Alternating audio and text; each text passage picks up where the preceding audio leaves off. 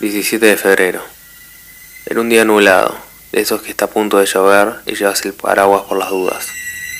Hice mi rutina de todas las mañanas, un café negro, pan tostado, me acomodé pelo despeinado en el espejo del ascensor y salí a la calle.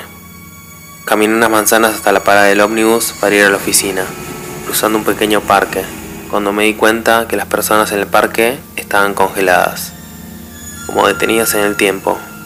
Me llamó la atención Miré el reloj en mi muñeca y las agujas estaban borrosas. Por un instante pensé que me estaba fallando mi vista. Me acerqué a una señora con un carrito de bebé, a unos metros. La llamé intrigado, ya que ella y todas las demás personas en el parque estaban detenidas. Parecían estatuas.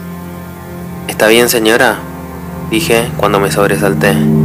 La señora no tenía rostro. El lugar donde debería estar el rostro solo vi un vacío borroso.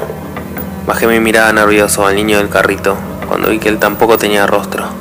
Sentí un sudor frío en mi frente y comencé a respirar agitado. Cuando de la nada tuve un instante de lucidez y me dije, esto no puede ser real, tiene que ser un sueño. De repente sentí una presencia a mi espalda.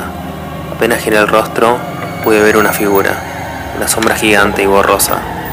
No pude distinguirla bien, solo recuerdo dos puntos rojos, ojos brillando sin parpadear.